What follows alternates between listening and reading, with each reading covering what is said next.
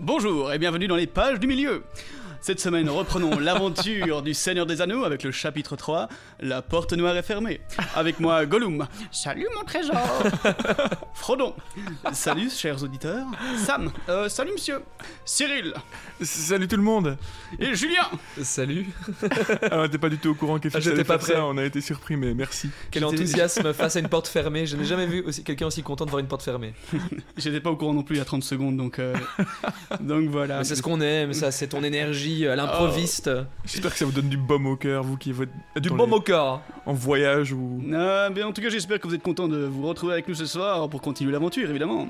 Eh ben oui, cette semaine on, on rempile, hein. on était déjà avec nos petits amis à Croupeton euh, qui, qui gambadaient dans, dans ces marais et on va continuer ici, euh, bah, toujours un peu sur cette même route. Hein. Ouais. Toujours à Croupeton Euh, aussi. Je sais pas, ça on verra s'il est dit dans le... D'ailleurs ça m'a fait rire la dernière fois euh, Là, vraiment. était encore une fois mis dans le livre. Là, je vous l'avais dit, ouais, c'était vraiment dans le texte à Croupeton. Je l'avais bien mis en gras dans mon résumé. Ce n'était pas une- un ajout de ma part. Eh oui, même si malheureusement notre théorie est toujours tombée à l'eau. Mais tu Mm. devrais une fois poster, euh, Cyril, sur, euh, sur les réseaux, euh, mettre en story sur Instagram peut-être Ah oui. ce passage du livre où il était clairement euh, stipulé. C'était dans les contes et légendes, c'est ça? Tu l'avais vu? Oui, c'était dans les contes et légendes que c'était c'était bien On avait la un confirmation que c'était un. Asgul. Oui, alors que vous avez été nombreux et nombreuses à nous envoyer des messages en nous disant que vous aussi vous aviez euh, bah, cru à cette théorie, mais malheureusement je suis désolé de vous Gollum était je en suis, Moria. je suis le premier déçu, hein, vraiment. Ouais, ouais, ouais. Eh bien, si ce n'est pas déjà fait, vous pouvez nous suivre et nous noter sur les réseaux ou y envoyer vos questions et remarques ainsi que via mail à lespagesdumilieu@gmail.com. Je vous rappelle que vous pouvez également nous soutenir symboliquement via Tipeee et merci à tous ceux qui le font déjà. Merci à vous. Merci de fou. Dans ce chapitre, euh, après la déception d'une route impossible, il faudra naviguer donc dans les paroles perfides de Gollum entre deux lueurs vertes dans son regard. Choisir la route à prendre ne sera donc pas chose facile, mais est-ce que nos voyageurs ont véritablement le choix? Hmm. Ah ah Destinée, choix, nous y revenons à chaque fois. Destinée.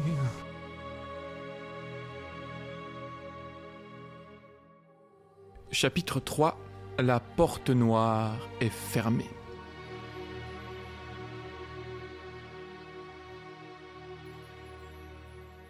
Frodon, Sam et Gollum arrivent enfin à la fin de leur voyage vers le Mordor. Devant, sombre sur un ciel blafard, les hautes montagnes dressent leurs cimes menaçantes. À la lisière occidentale du Mordor se déploie la lugubre chaîne de l'Effel-Duat, les montagnes de l'ombre, et au nord, les cimes déchiquetées et les crêtes arides des Zeffel-Litui. Donc, euh, d'un gris de cendre. Donc, ce sont les deux chaînes de montagnes euh, qui se rejoignent et qui forment une forme de. Bah, voilà, comme. Se rejoignent et il y a un creux entre les deux, mais ça, je vais le décrire maintenant, mais comme ça, vous, vous l'avez en tête. Donc, et l'endroit d'où ces deux chaînes se rejoignent se nomme Sirit Gorgor, le col hanté, l'entrée du pays de l'ennemi. On appelle ça un pas, je pense, euh, en montagne. Un quoi? Un pas. Un pas Ouais. Comme si quelqu'un avait posé un pas. Comme le pas de la porte en fait. C'est euh, ben, quand tu as deux cols, enfin en tout cas deux, pas, pas des cols, mais de, euh, de sommets, et qu'au Ouais. milieu tu as ce petit passage en fait entre les deux où tu peux Ah. normalement passer, ça s'appelle un pas. Ok. Euh, donc voilà, il y en a plein dans les montagnes en général, dans les Alpes. Le pas du taureau par exemple. Ah bah, c'est le pas de Sirit Gorgor, alors. Voilà. On, on sent ton expérience euh, De montagnard bien sûr. bah, de grimpeur et de, bah, j'allais dire de vagabond, mais c'est- connoté négativement. Non, plutôt d'aventurier euh, des Ardennes. Oui, Et autres, les d'ailleurs. Ardennes. Mon dieu, les Ardennes, je vais pas monter haut.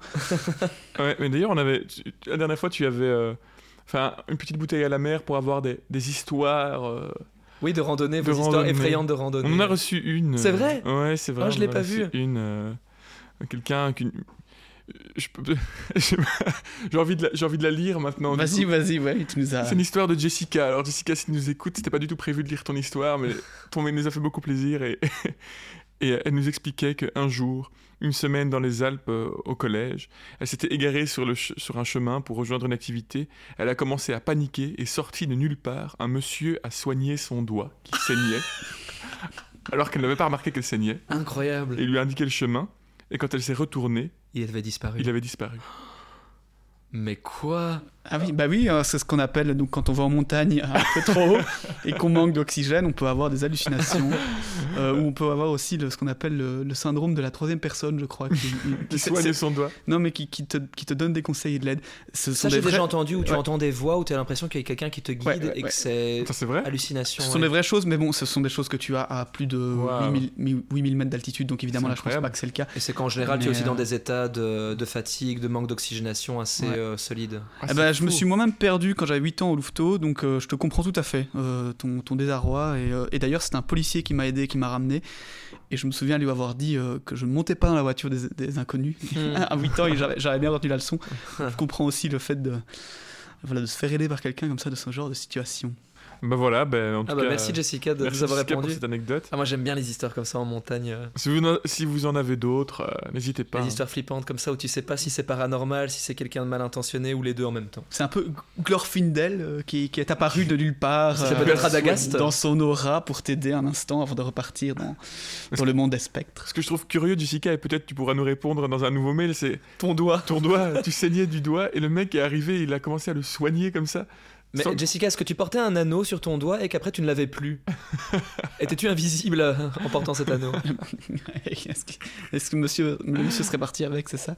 C'est vraiment, ce, je pense à ce même, tu vois, où t'as euh, quelqu'un. Oui, chérie, euh, tu as mis où Ils sont où les verres? Oui, ils sont dans l'armoire là. Mais attendez, j'ai pas de femme. Et après, il arrive et il démasque et en fait, c'est quelqu'un d'autre, tu vois. Ouais, je vois, je ça. Mais Jessica, ouais, mon anneau. Mais Jessica, quoi? Ah, Oh, Sauron encore toi Enfin, du coup, euh, nos copains euh, Frodon et Sam, eux, euh, sont là. euh, ils ne sont pas encore en hauteur vraiment, mais ils arrivent donc à, cette à ces deux chaînes de montagnes qui se, qui se rejoignent et qui nomment donc ce pas, merci FX, Tout ça parce que j'ai dit ça. Gorgor, le col hanté, l'entrée du pays de l'ennemi.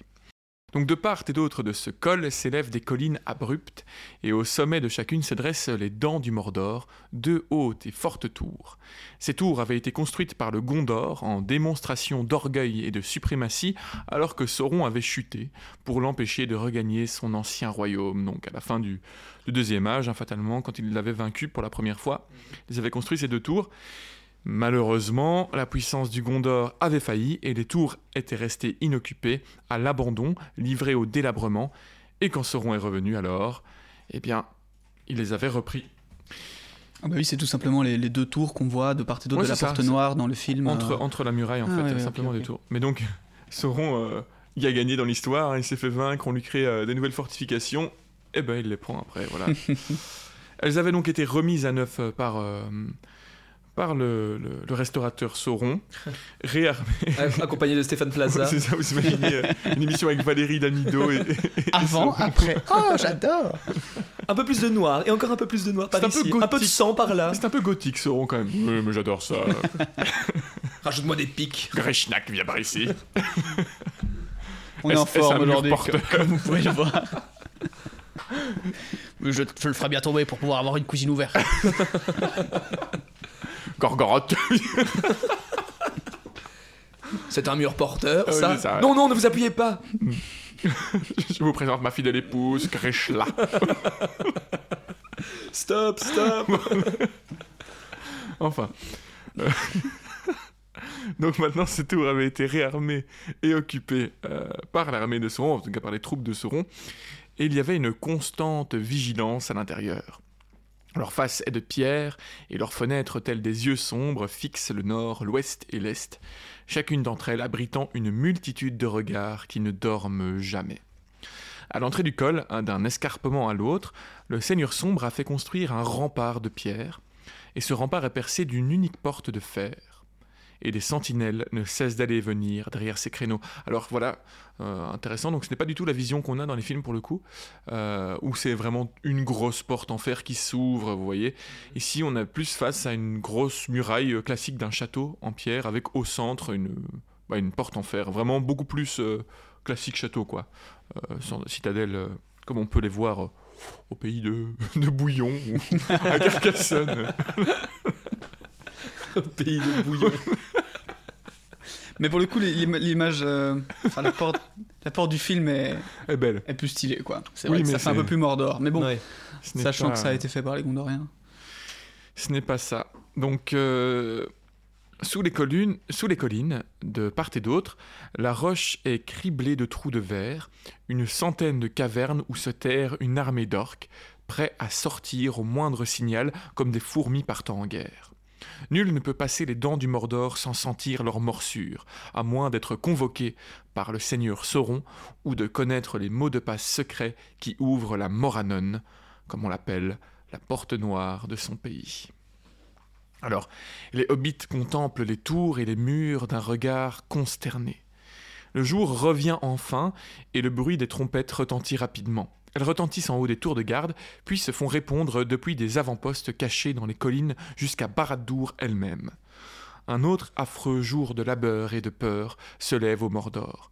Les gardes de nuit sont appelés à leurs profondes salles et galeries, alors que ceux de jour, aux yeux funestes et impitoyables, s'avancent à leur poste. Eh bien, on y est, dit Sam. Apportez-la, devant. Et j'ai comme l'impression que c'est ici que ça s'arrête pour nous. Ma parole, l'ancêtre aurait bien une ou deux choses à me dire s'il me voyait ici. Si souvent il disait que je finirais mal, si je faisais pas attention à moi, qu'il disait. Et maintenant, je crois bien que je le reverrai jamais, le pauvre vieux. Il aura pas droit à son. Je te l'avais dit, Sam, c'est dommage. Il pourrait bien me le répéter jusqu'à ce qu'il manque d'air, si seulement je pouvais revoir sa vieille fraise. Il faudrait d'abord que je me lave, sinon il me reconnaîtrait pas. Le constat est plutôt clair. Passer cette porte semble impossible. Gollum supplie les hobbits de ne pas aller plus loin. Selon lui, il n'y a aucun espoir et il sait qu'il ne pourra pas passer. Sam lui demande alors pourquoi les avoir emmenés ici. Mais c'est pourtant ce que lui et Frodon lui avaient demandé, les amener à la porte noire. Mais Frodon est décidé. Il doit poursuivre sa mission et passer cette porte.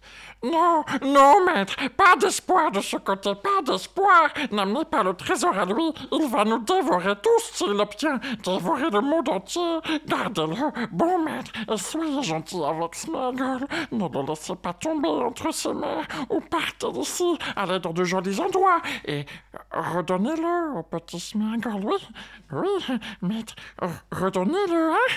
Le gardera en sécurité. Il fera beaucoup de bien, surtout aux gentils hobbits. Les hobbits rentrent chez eux, n'allez pas à la porte. J'ai l'ordre d'aller au pays de Mordor, et par conséquent j'irai, dit Frodon. S'il n'y a qu'un seul chemin, je devrais le suivre, advienne que pourra. Sam voit bien qu'il ne pourra pas convaincre Frodon d'en faire autrement, mais Gollum insiste et se met à pleurer et à supplier aux pieds de Frodon. Par là, maître Il y a un autre chemin Oh oui, oh oui, il y en a un, autre chemin plus sombre, plus difficile à trouver, plus, plus secret. Mais Sméagol le connaît. Laissez Sméagol vous montrer. Euh, Les hobbits sont interloqués. Un autre chemin Pourquoi Gollum n'en a-t-il pas parlé? Le maître n'avait pas demandé. Le maître n'avait pas dit ce qu'il entendait faire. Il ne dit rien au pauvre Sméagol. Il dit Sméagol, conduis-moi à la porte et puis au revoir. Et Sméagol n'a qu'à s'enfuir et être sage. Mais maintenant il dit J'ai l'intention d'entrer au Mordor par ici. Alors Sméagol a très peur. Il ne veut pas perdre le gentil maître. Il a promis. Il a promis. Le maître l'a fait promettre de sauver le trésor. Gentil maître. Sméagol très gentil, toujours prêt à aider. Sam est suspicieux. Gollum semble sincère et réellement bouleversé, mais il ne peut pas s'empêcher de repenser au débat qu'il a surpris la veille. Sam ne peut savoir quelle voix et quelle personnalité a gagné le débat. Il suppose alors qu'ils ont conclu une trêve, une alliance provisoire. Aucun ne souhaite que l'ennemi s'empare de l'anneau. Il sent que Gollum veut éviter que Frodon soit capturé, mais il sent qu'il veut toujours l'anneau. Sam espère que Frodon en arrive aux mêmes conclusions. Ce dernier ne répond pas tout de suite. Il fixe la porte en silence, et tandis qu'il fixe, il prend conscience d'un formidable grouillement sur les plaines. C'est comme si des armées entières sont en mouvement. Par endroits, il distingue des reflets de lances et de aumes, et sur le plat, en bordure de route, des cavaliers s'avancent en de nombreuses compagnies. Cette vue lui fait ressurgir le souvenir lointain de la vision qu'il avait eue sur l'Amon N, à peine quelques jours auparavant. Il prend conscience à cet instant que l'espoir qu'il avait de passer les portes est vain. Les trompettes n'avaient pas sonné en manière de défi, mais d'accueil. Ce à quoi les hobbits assistent n'est pas un assaut lancé contre le Seigneur sombre par les hommes du Gondor, mais c'est l'arrivée d'hommes d'autres origines, issus de vastes terres de l'Est, appelés par leur suzerain à se rassembler sous sa bannière. Des armées ayant campé devant sa porte et qui, à l'aube venue, passent à l'intérieur pour aller encore grossir ses forces. Frodon se tourne alors vers Gollum. Je vais t'accorder ma confiance une fois de plus. Il semble en fait que je n'ai pas le choix. Que ce soit mon destin de recevoir de l'aide de toi, à qui j'en attendais le moins, et que ton destin soit de m'aider. Moi que tu as longtemps suivi, avec de mauvaises intentions. Jusqu'à présent, tu as bien mérité de moi, et tu es resté fidèle à ta promesse, oui. Fidèle, je te le dis et je le pense, car voici deux fois que nous sommes laissés à ta merci, et que tu ne nous as fait aucun mal. Pas plus que tu n'as tenté de me prendre ce que tu cherchais naguère. Que la troisième fois soit la plus probante, mais je t'avertis, Sméagol. Tu es en danger. Et je ne parle pas du danger que nous courons tous, je parle d'un danger qui ne guette que toi. Tu as juré ta promesse sur ce que tu nommes le trésor, souviens-t'en. Il t'obligera à la tenir, mais il cherchera à la déformer pour mieux te perdre toi. Déjà, tu te fais mener par lui. Tu t'es révélé à moi, là, stupidement. Redonnez-le à Sméagol, as-tu dit. Ne répète jamais cela. Ne laisse pas cette pensée grandir en toi. Tu ne le recouvriras jamais. Mais le désir que tu en conçois pourrait te conduire à une fin amère. Tu ne le recouvriras jamais. En dernière nécessité, Sméagol, je mettrai moi-même le trésor, et le trésor maître de toi depuis longtemps. Si, en le portant, je te commandais, tu obéirais, même si je t'ordonnais de sauter d'un précipice ou de te jeter au feu. Et tel serait mon commandement. Tiens donc, ça me fait penser à la fin de. Gollum. hein. Alors prends garde, Sméagol. Quand même paradoxal de qu'il lui dise ces mots-là, sachant qu'il va se jeter dans un précipice, dans le feu, avec l'anneau. Oui, tout à fait. Et c'est pas surtout, euh, surtout euh, bah alors, je le disais la semaine dernière, effectivement, ce moment euh, que je trouve encore une fois impressionnant chez Frodon, euh, où il dit mais, Hmm. mais il regarde entre quatre yeux et si tu fais une connerie, moi je mets l'anneau et je te tue en fait. Mhm. T'es mort. Il est vraiment. euh, Limite, tu dois plus avoir peur de moi que de Sauron. Non mais là, il a posé son front contre son front. Il lui fait qu'est-ce qu'il y a, tu vois? Tu vas aller dans l'octogone, Gollum? Tu veux l'anneau alors, ça marche comment, là? Mais il y a peut-être ce côté justement que l'anneau a plus d'effet sur lui et qui commence un peu aussi à devenir un peu. euh, Sur la défensive. euh, non, Frodon devient un peu sombre euh, lui-même. Il Ouais, ah, peut-être. je- C'est vrai que je l'avais C'est pas vu c'est comme peut-être ça. lié à ça aussi quand il a dit mon trésor, rendez-le-moi. Peut-être c'est ouais. c'est la phrase que tu viens de dire qui me fait, tu vois, qui, qui dit je mets l'anneau et je te bute en mode. En fait, j'ai un, si tu me fais chier, J'ai un pouvoir. moi de, tu vois, c'est un peu commencer à prendre conscience, enfin, Ouais, un- peut-être. un- sans vraiment le vouloir prendre conscience du fait que moi, si je veux, je mets l'anneau et je vous défonce tous, quoi. Là, Mhm. c'est envers Gollum et, et c'est plutôt à raison, mais imaginons que Mhm. s'il le gardait plus longtemps, c'est peut-être envers Sam en mode mec, tu me fais, Ouais. tu fais encore chier, je mets l'anneau et je te défonce.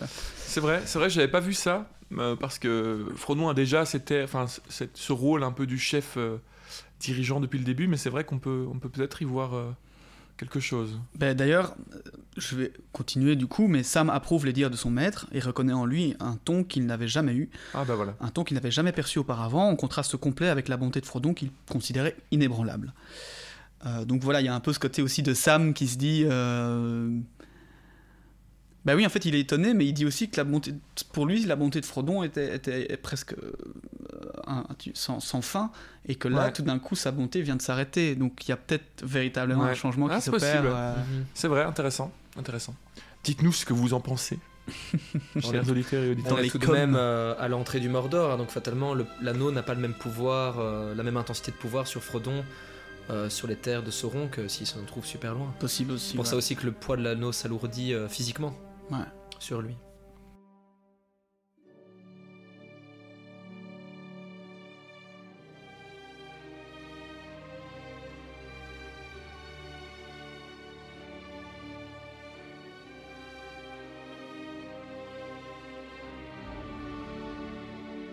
Gollum est terrifié et s'aplatit sur le sol. Enfin, Frodon reprit, plus calmement. Allons, Gollum, ou Sméagol, si vous préférez. Parlez-moi de cet autre chemin et montrez-moi, si vous le pouvez. Je suis pressé. Mais Gollum est encore effrayé et il est compliqué de tirer quelques informations concrètes au milieu de ces marmottages. Marmottage signifie simplement parler entre ses dents, euh, ne pas être très intelligible. Il est en train de supplier les hobbits d'être bons envers lui et se traîne sur le sol.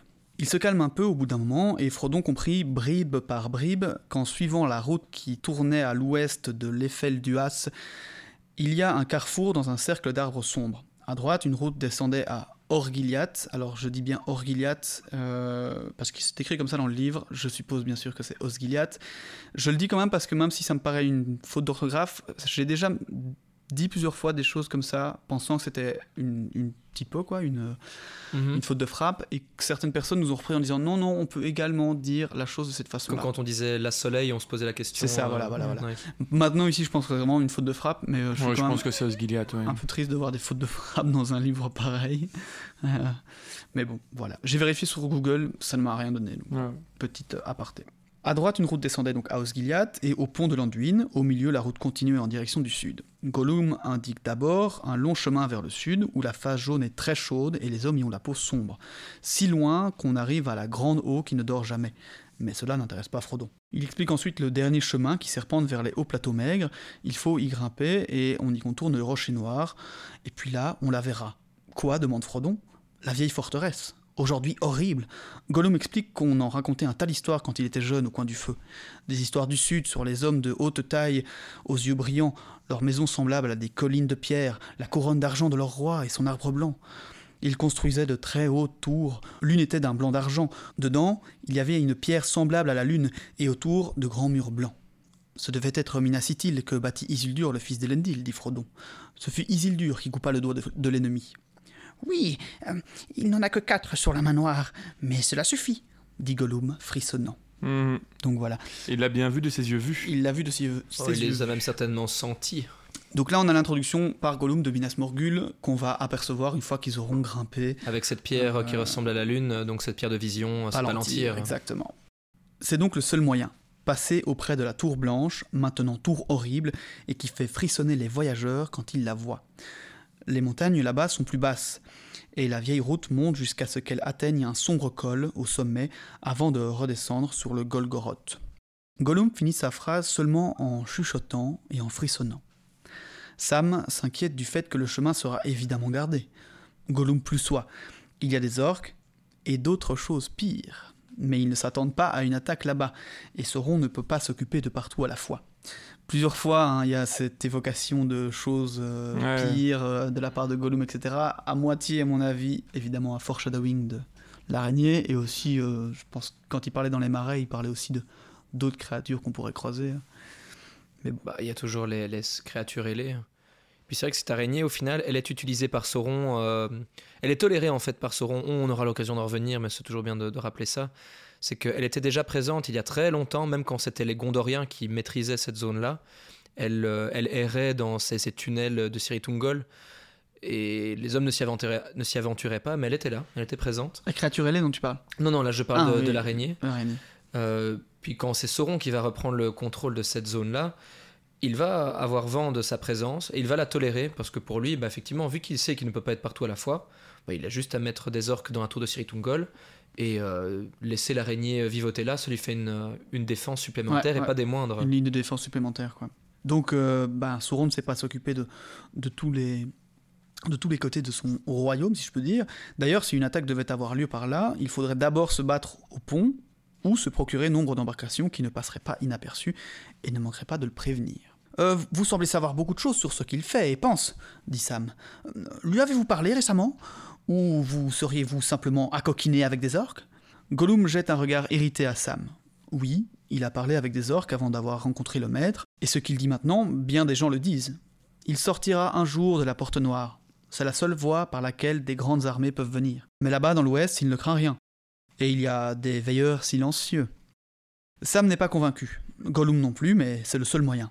S'ils veulent aller en Mordor, il faut bien passer par quelque part. Mais il ne doit pas aller à la terrible cité. C'est là que Sméagol aide. Le gentil Sméagol, bien que personne ne lui dise de quoi il s'agit dans tout cela, car il l'a trouvé. Qu'avez-vous trouvé demanda Frodon. Un petit sentier qui mène dans les montagnes, et puis un escalier, un escalier étroit et très long, et puis encore des marches, un tunnel sombre, et enfin une petite crevasse, et un sentier bien au-dessus du pas principal. On parle de pas là, tu vois Ah ouais. C'est par là que Sméagol est sorti des ténèbres. Mais c'était il y a bien des années. Le chantier a pu disparaître depuis. Mais peut-être pas. Je parlais des paroles perfides de notre cher Sméagol en début d'épisode. Là, il est vraiment en train de lui dire clairement que euh, ils vont aller dans ça, des petits... pas, Ouais, il y a peut-être des gens là-bas. Il faut quand même mais essayer, non?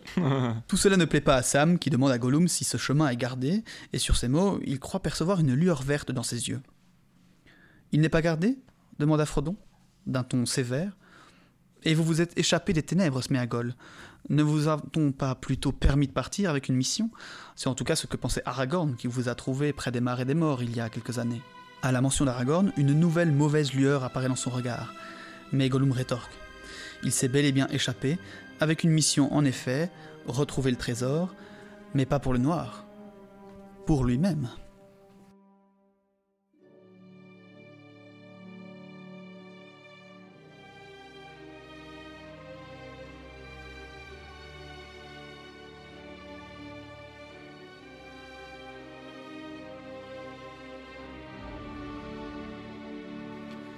Frodon éprouve l'étrange certitude que, pour une fois, Gollum est assez proche de la vérité et qu'il a effectivement trouvé le moyen de sortir du Mordor.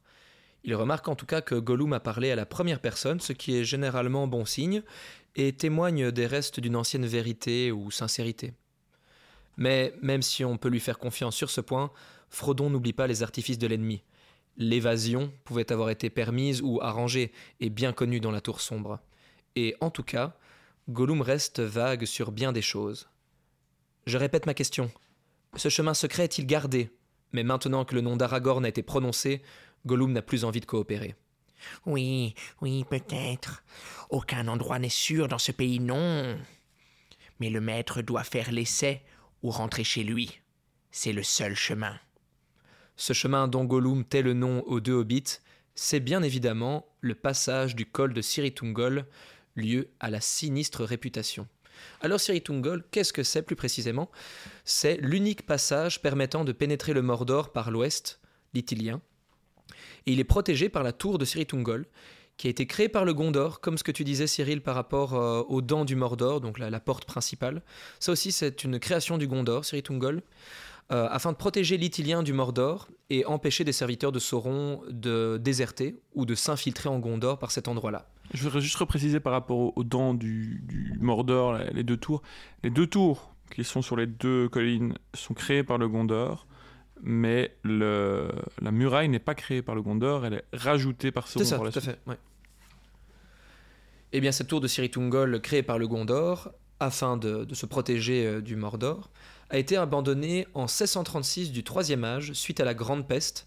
Qu'est-ce que c'est la Grande Peste Très rapidement, c'est un- une maladie qu'on peut euh, comparer à chez nous à la, peste noire, qui a décimé une grande partie de la population du, euh, du Gondor, du Rohan également.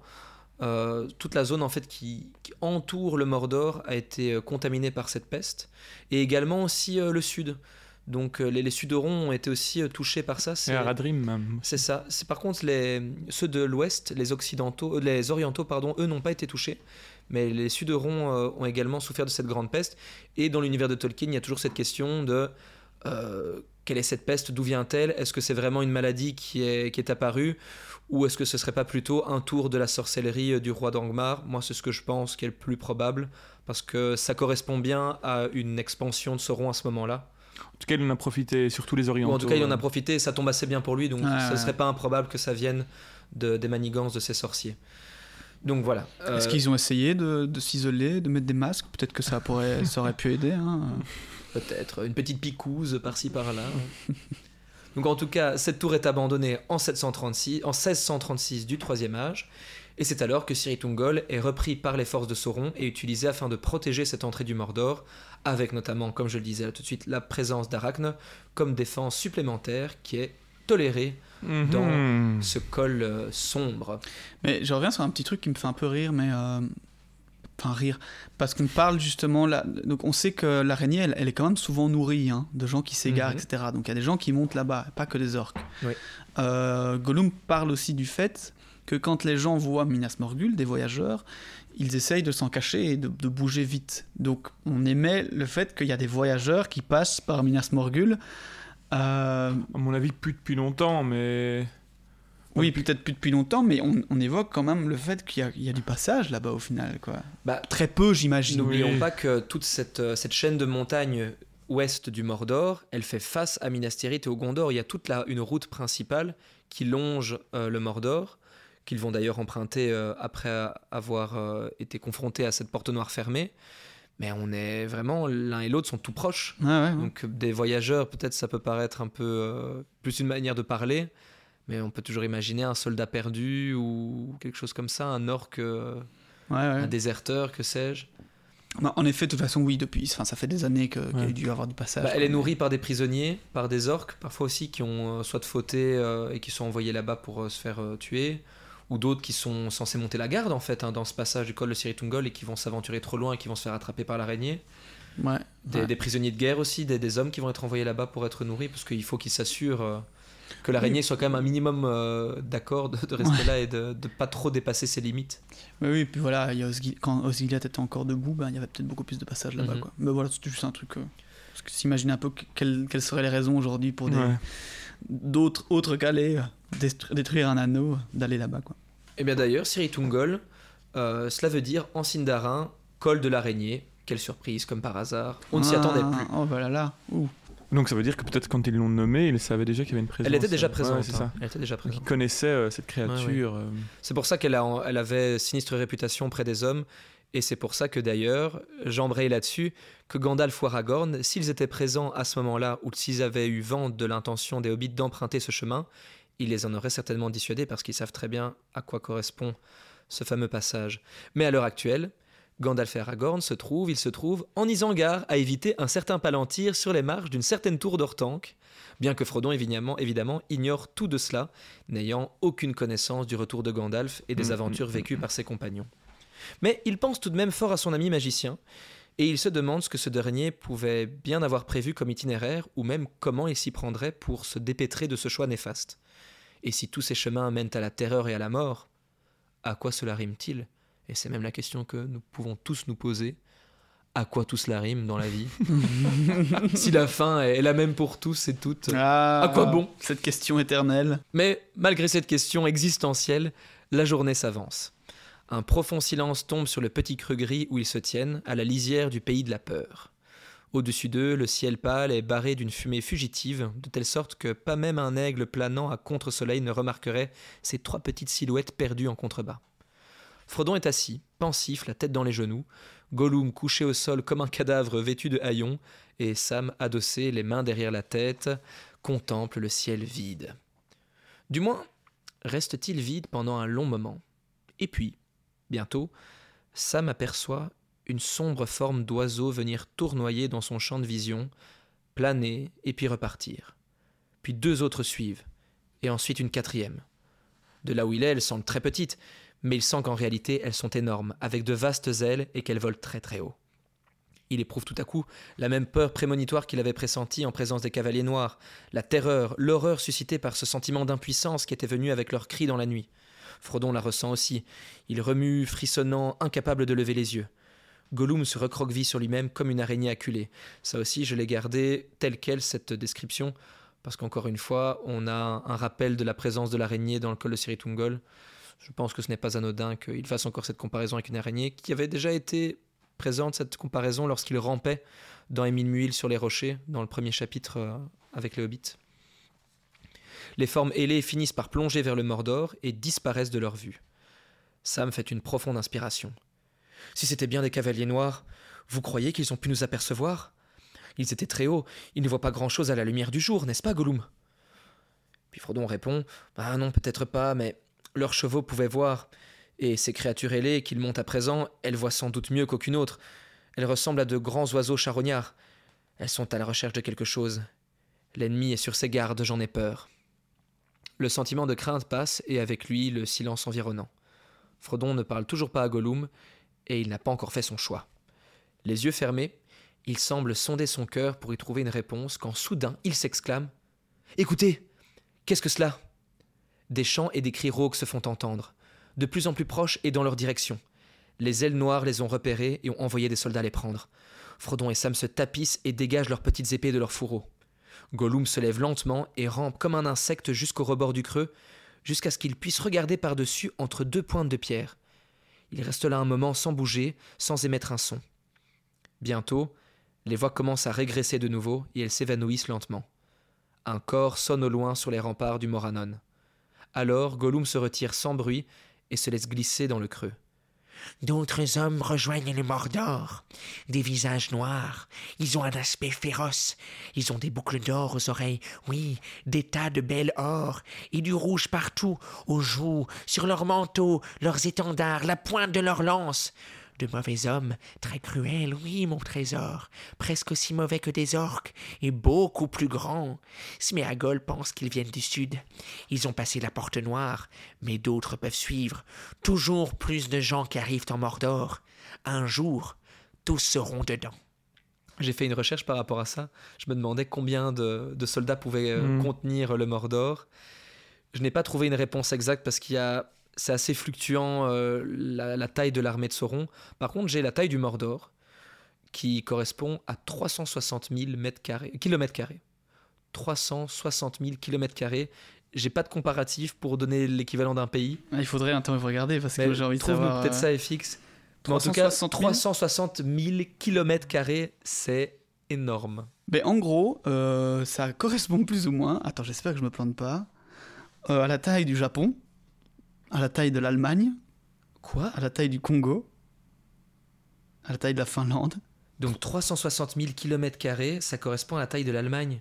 Ouais, Le Mordor, c'est l'Allemagne. C'est ça que tu es en train de nous dire. ouais. Attends, j'ai quand même le Japon, ça mais... paraît énorme. Parce que le Japon, c'est quand même... euh, Enfin, c'est une autre euh, configuration, mais c'est si grand que ça, le Japon Le Japon, c'est super long. hein. Il y a Ah, deux c'est très îles, long. c'est très très long. Et euh, si tu Ah. comptes, à mon avis, toutes les îles, tu rajoutes facilement 30 000 km. Ah ouais, quand des petites îles. Euh, mais ouais, mais ouais l'Allemagne, le Vietnam, 330 000.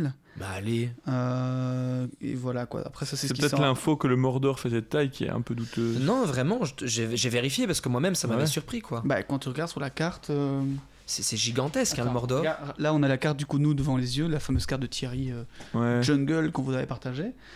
Et euh, bah, c'est vrai que oui, c'est quand même. Ça fait un, un En terre bon du milieu, bout de la c'est carte. hein, c'est un beau morceau. Ouais, mais bon, ils le traversent quand... Enfin, ils font quand même la moitié du chemin en Non, quelques jours. non, non, Non, non, non, parce que regarde, regarde par eux- où ils arrivent. Ils arrivent par le passage École Oui, Tungol d'accord, et la montagne du destin est très proche de cet endroit-là. Il y a- Ouais, il y a allez. vraiment que. Moi, je ils vont quand passer- 10% de, de Et ils la vont passer presque ok, quand même ok. deux semaines à traverser tout ça, hein, donc c'est quand même pas anodin. Mais donc, le Mordor fait la taille de l'Allemagne de l'Allemagne Ouais. Ouh, serait-ce pas un signe qu'en fait c'est une image Je de pense que Tolkien a voulu Ah, oui. faire une métaphore du conflit. C'est vraiment le pays qui s'en rapproche le plus en plus. Parce que les deux autres sont. euh, Au niveau de la géographie. Non, non, mais au niveau. Le Japon, c'est 3, 3700. 300 000, 377 000 pardon, et 342 000 Congo. Soit, de façon. Et Cyril, n'avais-tu pas quelque chose à, à nous partager par rapport à ces armées du Sud que Gollum en tout cas semble identifier comme telles? Mais bien sûr, nous rencontrons donc les fameux euh, Aradrim, gens du Sud, euh, à ce moment-là. Et je vous ai préparé les petites infos euh, croustillantes sur ce lac. Alors Bon, bah, profitons-en pour apprendre encore une fois euh, des choses sur un nouveau peuple. Euh, C'est parti. C'est l'instant culture. C'est l'instant culture, mais effectivement un peuple euh, qu'on ne connaît pas bien, hein, surtout pour ceux qui n'ont pas lu le livre, même ceux qui ont lu les livres. Injustement méconnus. on, on ne les connaît pas bien. Ils sont incompris, les Sudrons. Ah ben, ils, sont force, ils sont extrêmement inconnus et, et- et incompris, tu vas voir pourquoi. Alors voilà, donc les personnes que l'on voit arriver à ce moment-là donc, viennent du sud, viennent des déserts euh, et de la région du sud. Si vous avez déjà eu l'occasion de voir une carte euh, d'EA, donc pas seulement euh, de la Terre du Milieu, mais vraiment beaucoup plus large, vous allez remarquer qu'il y a des terres bien à l'est de la Terre du Milieu et bien au sud. En fait, ça ressemble fortement à un proto-monde comme le nôtre, hein, euh, avec l'Afrique en dessous, euh, l'Asie à droite. Ça ressemble très fort géographiquement. En tout cas, on reconnaît un peu les formes. hein. Mais d'ailleurs, étrangement, même Valinor ressemble à l'Amérique du Nord et du Sud, alors que techniquement, Oui, c'est censé quitter le monde. Ouais. Donc, ouais. Ouais, voilà. Donc ça ressemble quand même fort, fort à ça. Euh, vous pourrez aller voir. Mais du coup, les gens que l'on voit arriver maintenant sont les, les gens du sud, les Suderons ou encore les Aradrim, euh, habitants de ces régions-là.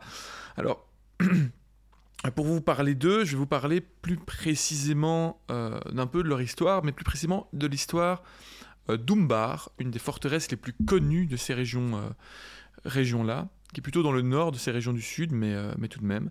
Donc euh, les Haradrim sont un peuple du sud dont on ne sait rien euh, du- dans le premier âge, on ne les mentionne pas du tout.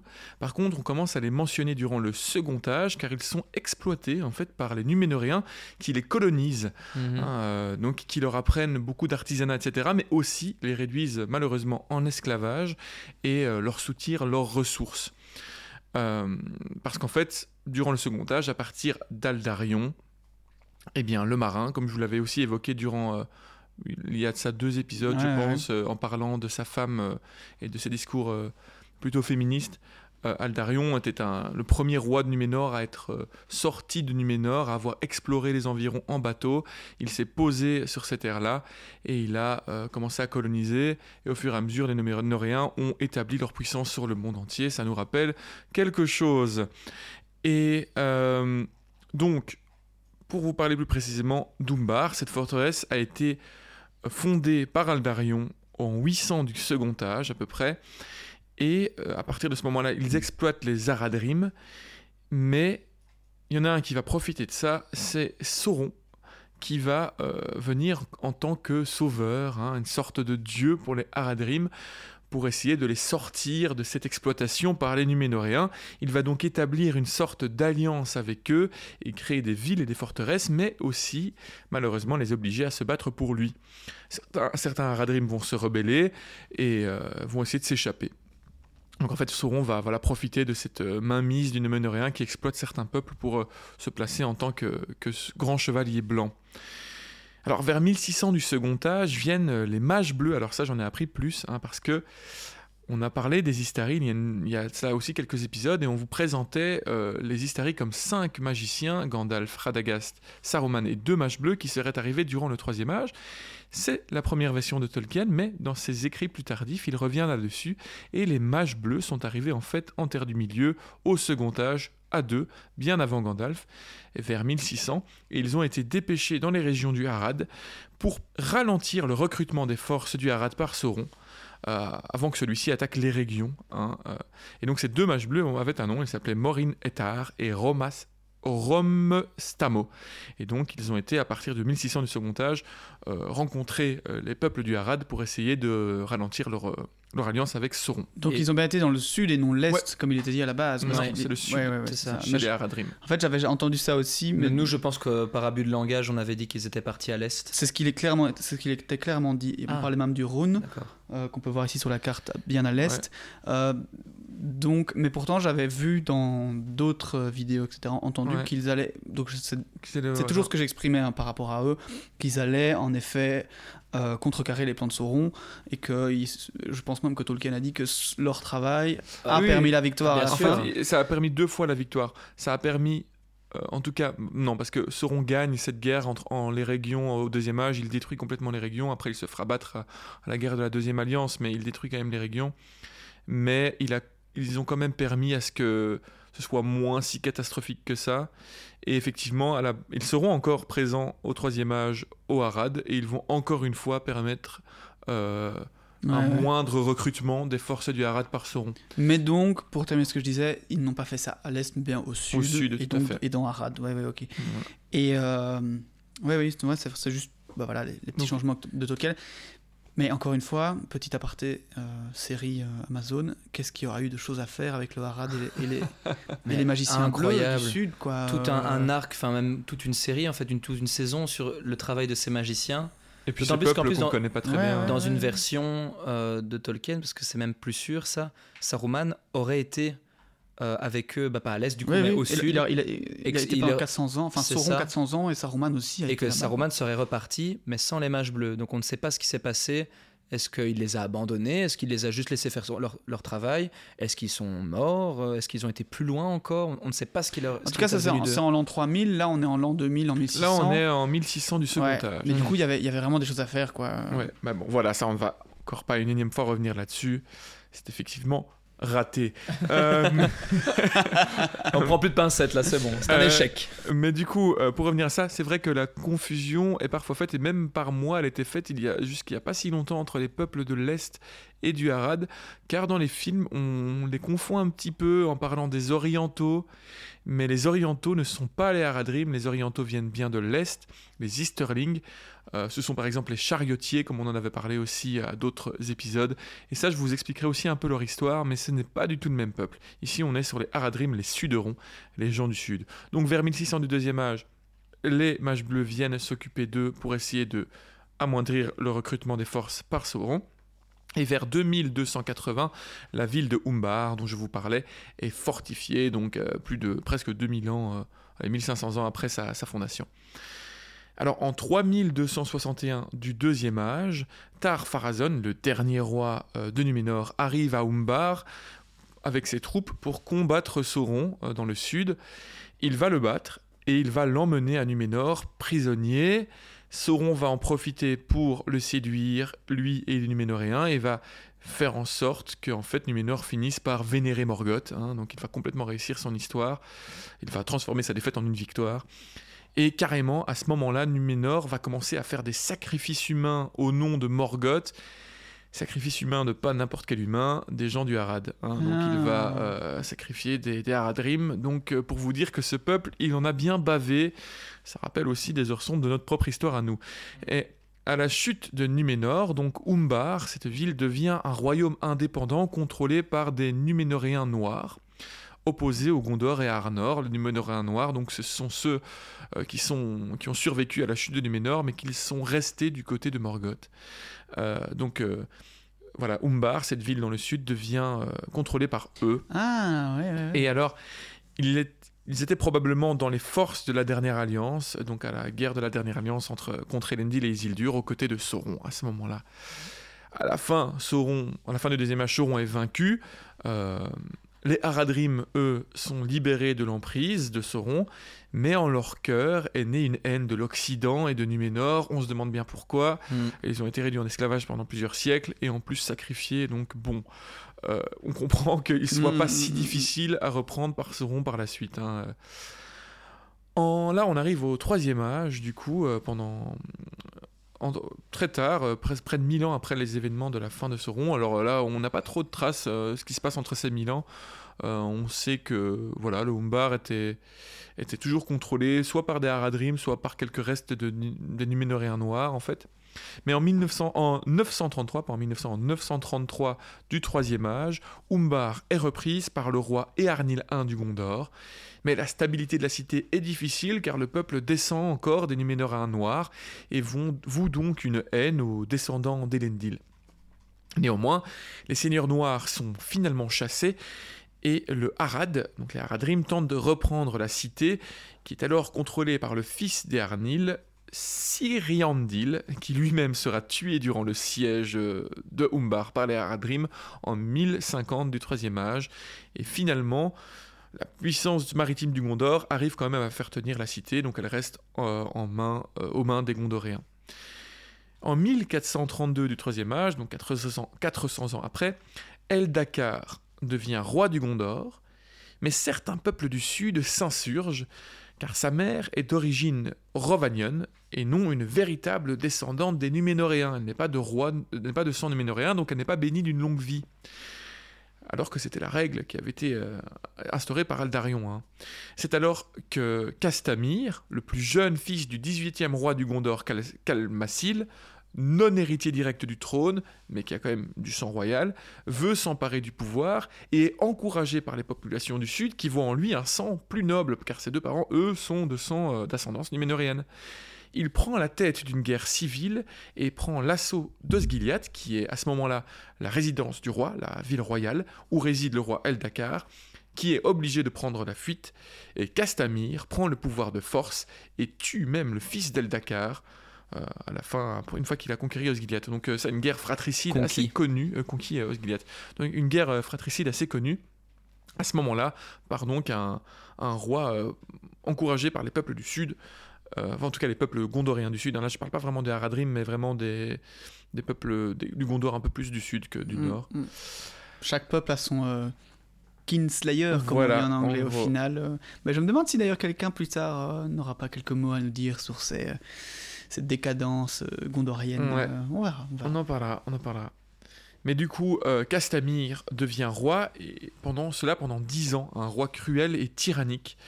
Et il propose même de déplacer la ville royale d'Osgiliath à Pelargir, plus au sud, euh, qui est vraiment en fait euh, près de la mer, euh, plus, plus loin sur l'Anduin en fait, simplement. Il veut vraiment en fait s'affranchir un peu du nord, et vu qu'il est supporté fatalement par les gens du sud, vous pouvez regarder sur une carte, c'est vraiment au sud de Minas Tirith en fait, hein, lui. les peuples qui le soutenaient, c'est plutôt l'Itilien du sud, et, etc. Donc il voulait descendre le centre du royaume plus au sud. Malheureusement, en, ou, heureusement, en 1447 du Troisième Âge, El Dakar, qui s'était enfui vers le, no- le nord, revient avec une armée renforcée par les hommes du nord, et il vainc Castamir et le tue lui-même. Il reprend donc ainsi le trône, et les fils de Castamir s'enfuient vers Umbar, qui fait alors sécession avec le royaume de Gondor, et devient une cité indépendante, encore une fois. Donc voilà, c'est pour ça que je vous parle d'Um- d'Umbar. Euh, vraiment, euh, elle avait été reprise par le Gondor, elle faisait partie du Gondor, mais à ce moment-là, les fils de Castamir, le roi rebelle euh, non légitime, s'enfuient vers Umbar, en prennent possession et font sécession avec le royaume de Gondor. Et à ce moment-là, ils commencent à se mêler aux Haradrim. Ils épousent des femmes Haradrim, etc. Et donc, euh, c'est un peu un mélange. Du coup, il y a du sang numénorien noir et du sang gondorien dans les, les Haradrim. Ouais, c'est tout à incroyable fait. ça. ouais. Ils se mêlent à ce moment-là donc aux Haradrim. Donc la perte d'Umbar par le Gondor diminue fatalement leur contrôle sur les Haradrim. Et à ce moment sont créés ce qu'on appelle les corsaires d'Umbar, qui, mèneront- fameux. qui mèneront des raids et des guerres contre le Gondor pour le contrôle des régions du sud. Umbar va passer de contrôle gondoréen au contrôle des corsaires plusieurs fois. Pendant quelques centaines d'années, il y a des guerres, énormément de guerres, jusqu'à à peu près 1944 du Troisième Âge, lors de la guerre des chariotiers au nord. Ça, vous, on vous, nous avait par- on vous en avait parlé, qui fait passer le- les soucis du sud comme moins importants. Donc le Gondor va plutôt masser ses forces vers le nord. Et ils vont Avec l'aide des Rohirrim d'ailleurs. avec, oui, qui- ces, ces guerres contre les chariotiers finiront euh, avec l'aide des Éotéodes, plus précisément, qui deviendront les Rohirrim. euh. Mais donc le, Gon- le Gondor va cesser donc d'apporter euh, autant de force à Umbar vers le sud et va laisser Umbar euh, aux mains des corsaires alliés des Haradrim, en fait, qui sont en fait finalement un peu mélangés à partir de ce moment-là. Et les corsaires vont même aider les Dunlandais plus tard, durant leur guerre contre le Rohan. euh, vous avez parlé, cette guerre euh, contre le roi Helm, etc. Et quand Sauron réapparaît pour la deuxième fois, Umbar va passer sous son contrôle, et c'est de là que seront envoyés des bateaux pour les champs de Pélénor, ces fameux bateaux qu'on voit dans les films, qui sont attaqués par euh, l'armée des morts avec Aragorn, etc. Et piloté notamment par Peter Jackson. Oui, tout à fait, le caméo de Peter Jackson. Et donc ces bateaux viennent précisément de la ville d'Umbar, comme ça vous saurez euh, plus. Mais donc voilà pourquoi je vous parlais d'Umbar, parce que ça, ça, elle retrace un peu l'histoire aussi du Harad. On n'a pas tellement d'informations au-delà de ça du Harad. On a plus des informations dans leur relation avec Umbar et puis le fait qu'ils vont être mêlés donc au fils euh, de ce roi gondoréen déchu, ce roi rebelle. Et, euh, mais donc voilà, c'est à peu près tout ce qu'on sait. Donc vous avez une vision d'ensemble sur ces peuples. Ça permet de mieux de comprendre, je trouve, voilà leur, leur comportement vis-à-vis des Gondoréens et comment ça, ça se fait euh, qu'ils ont. euh, C'est pas juste des hommes mauvais qui veulent être alliés à Sauron, c'est parce qu'il y a toute une histoire Exactement. derrière de- d'oppression, comme d'ailleurs avec les. euh, je suis désolé, j'oublie leur nom. Euh, ce peuple qui a, qui a prêté main forte euh, aux armées de Saruman pour attaquer le, le Rohan. Et les notamment- Dunlandais.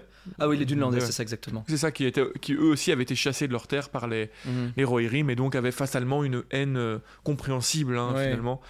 Mais donc euh, voilà, les, les, ori- les- les Orientaux, les Haradrim que nous rencontrons maintenant, eh bien ce sont euh, ces descendants euh, de ces peuples qui ont été oppressés par les Numénoréens et puis etc. mélangés à certains Gondoréens. Euh, petite précision sur ces cultu- la culture, on n'en sait pas, on sait pas grand chose de plus. On sait, euh, par exemple, ça j'ai lu aussi que visiblement l'inspiration première euh, de ces peuples pour pour Tolkien sont les anciens Éthiopiens. Mhm. Voilà. Je n'ai plus les détails exacts, mais étymologiquement, dans le nom Haradrim, ça peut se rapprocher à certains peuples éthiopiens. Donc c'est clairement des peuples africains. Alors, dans le Harad, il y en a qui ont des peaux basanées Mhm. et d'autres qui sont décrits parfois comme des peaux même noires. Dans, Donc- dans ma partie, j'ai dit peau sombre pour, pour faire un truc Voilà. plus global, mais Gollum disait peau noire. ouais. Mais donc vraiment... euh, Mais parfois, il y aura aussi des Haradrim qui n'ont pas la peau vraiment noire-noire, bah, comme en Afrique tout simplement, hein, l'Afrique du sûr. Nord, l'Afrique du Sud.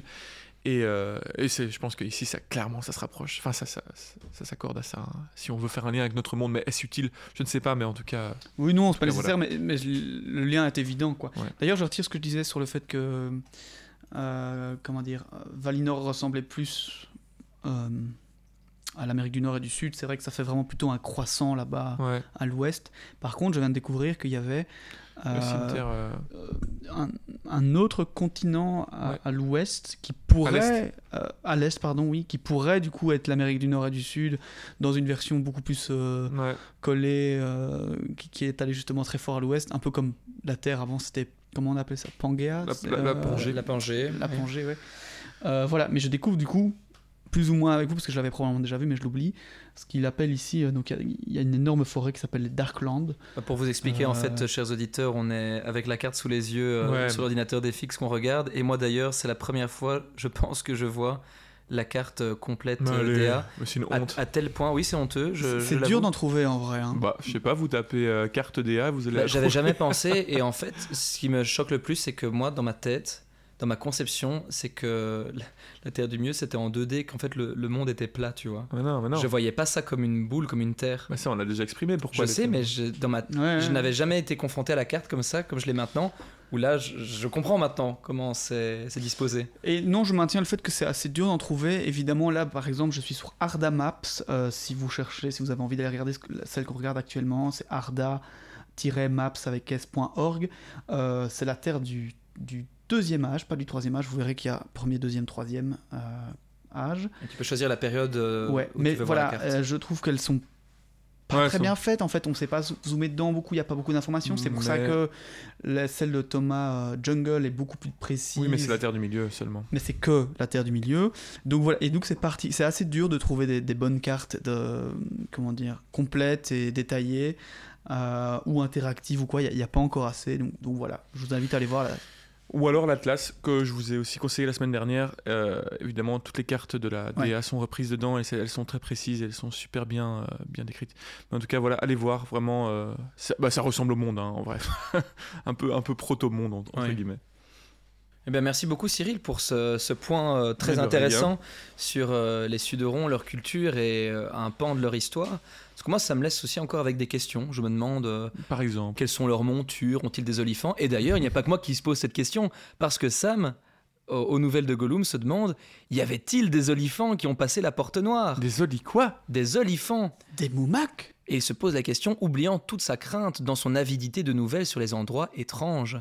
Non, il n'y avait pas d'olifants. Qu'est-ce que c'est, les olifants, mon trésor? Alors Sam se lève, mettant ses mains derrière son dos comme un écolier, et se met à déclamer. Gris comme une souris, grand comme une maison, le nez comme un serpent, je fais trembler la terre. Quand je piétine dans l'herbe, les arbres craquent à mon passage. Corne dans la bouche, je marche vers le sud, battant de mes grands oreilles, au-delà de tout condamné, je marche lourdement, toujours, toujours. Sans jamais me coucher sur la terre, pas même pour mourir, je suis l'olifant, le plus grand de tous, énorme, vieux et haut. Si jamais tu me rencontrais, plus tu ne m'oublierais, si tu me vois jamais, tu me croiras pas réel, mais je suis le vieil olifant et je me couche jamais. Cette poésie apprise par Sam fait partie des récits qu'il a entendus sur les grandes gens des pays du soleil, les moricots comme il les appelle. Ceux-ci, quand ils se battent, montraient apparemment des olifants sur le dos desquels on pourrait charger jusqu'à des maisons, voire des tours. Non, pas d'olifants, Répéta Gollum. Smeagol n'en a pas entendu parler. Il ne veut pas les voir. Smeagol veut partir d'ici et se cacher en un endroit plus sûr. Smeagol veut que le maître s'en aille. Gentil maître, ne viendra-t-il pas avec le bon Smeagol Frodon se lève. Malgré tous ses soucis, comme revenu en comté pendant quelques instants, la poésie de Sam l'a fait rire et tirer de son hésitation. Je voudrais bien qu'on ait un millier d'olifants, avec Gandalf en tête sur un olifant blanc. Mais nous n'avons rien d'autre que nos pauvres jambes fatiguées. Sméagol, le troisième changement de direction se révélera peut-être le meilleur. J'irai avec vous. Bon maître, sage maître, gentil maître, s'écrie Gollum ravi, caressant les genoux de Frodon de ses mains palmées. Reposez-vous, oui, reposez-vous et restez couchés en silence jusqu'à ce que la face jaune s'en aille. Alors nous partirons, rapides, comme des ombres soyons.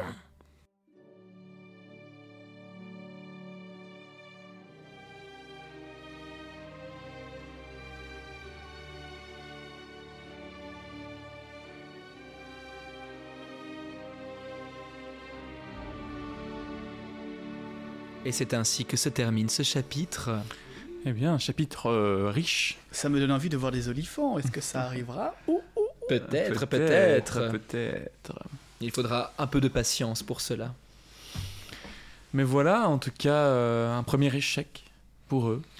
Oui, et je me faisais la réflexion en revoyant la carte, et je trouve ça euh, bah, une, un bon, euh, un bon élément de, de narration de ne pas les faire directement pénétrer le Mordor et de Oh, bah. rajouter des obstacles, mais des obstacles auxquels on pourrait pas forcément penser. Ça pourrait être juste une, euh, un adversaire, tu vois, ou quelque chose à passer, mais qu'ils ils parviennent tout de même à, à franchir cette porte. Et là, non, ils doivent vraiment rebrousser chemin, retourner en arrière et prendre un autre chemin encore, ce qui ajoute euh, de, ils de, de- de la Ils vont longue. vers le sud en Ouais, fait. Oui, ils ne, re- longent- ils ne retournent pas vraiment euh, sur leurs pas, mais en tout cas, ils doivent, ils Continuer, vont perdre hein. du temps, quoi. Ils doivent faire un détour. Bah, De toute façon, c'était impensable en fait, euh, Bah qu'ils passent par là. C'est ça que je me demande aussi. Il se pose la question par où Gandalf voulait, voulait les faire passer.